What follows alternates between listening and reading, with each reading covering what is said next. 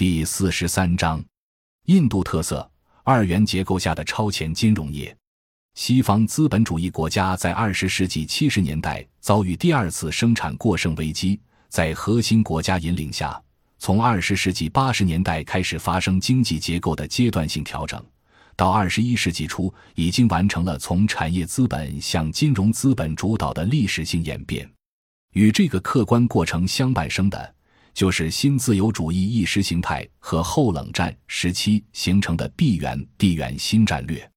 期间，大凡更多保留实体产业资本的国家，在核心国的引领下，改为以 GDP 统计体系为标志的经济增长模式。在这样的全球竞争中，就都显得等而下之了。而更多转向金融经济的、认同新自由主义的国家，则势必发生更多因跟从核心国金融化、虚拟资本扩张、外资大进大出而引发的经济波动。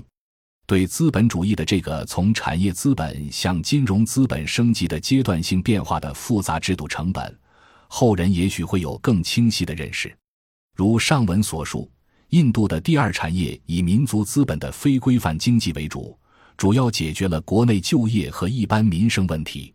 由此，相对政府管理的外资企业而言，本地企业具有明显的在地化比较优势，一般不受联邦政府规范法律和制度的限制。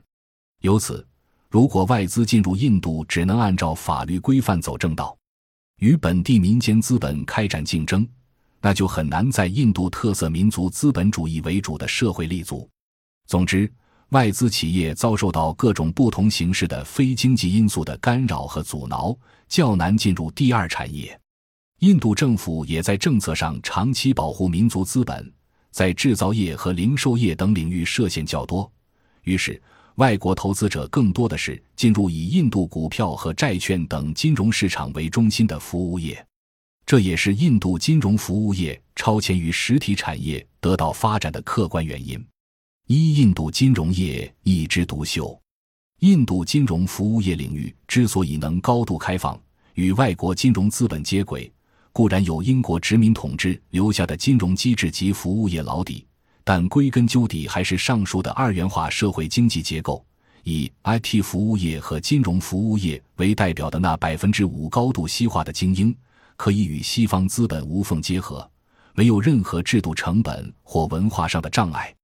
所以，尽管在新兴七国中，近年印度的基本经济层面表现的并没有特别出众，但金融市场的表现一枝独秀，如图三杠六和图三杠七所示。二零零八年受华尔街金融海啸的打击，印度依赖金融自由化推动增长的方式与其本身经济基础不稳固的矛盾浮现。内部则储蓄和资本形成等宏观经济基础领域表现孱弱，对外则仍然持续面临经常账户赤字，经济增长放缓，金融市场不稳，加之印度进入新一阶段的经济改革，进一步加速自由化，放宽各种投资限制，外资大进大出，也导致金融市场波动更为剧烈。来源：印度中央统计局，注：金融保险。房地产及商业服务占 GDP 的比重约为百分之二十，对经济同比年增长的贡献率达百分之四十九点四，制造业的贡献率则显示下降。除了二零零八年华尔街金融海啸经济危机后，因为全球流动性萎缩，印度股票市场曾经一度大幅下挫外，其后全球流动性随着美国量化宽松回升，印度再次吸引大量外资进入国内股票市场。近年，印度股市一直呈上扬趋势，屡创新高，基本上与美国股市呈同步之势。甚至在二零一三年六月预期量化宽松结束的新兴市场震荡中，印度股市只是稍微回落，不久便重新上扬。二零一五年这一波的新兴市场撤资潮中，印度甚至承接从金砖国家市场撤离的资金。二零一五年仅一至七月净流入印度股市基金的累计金额就达七十点四二亿美元，而同期总体新兴市场股票基金所录得的净流出是二百二十四亿美元。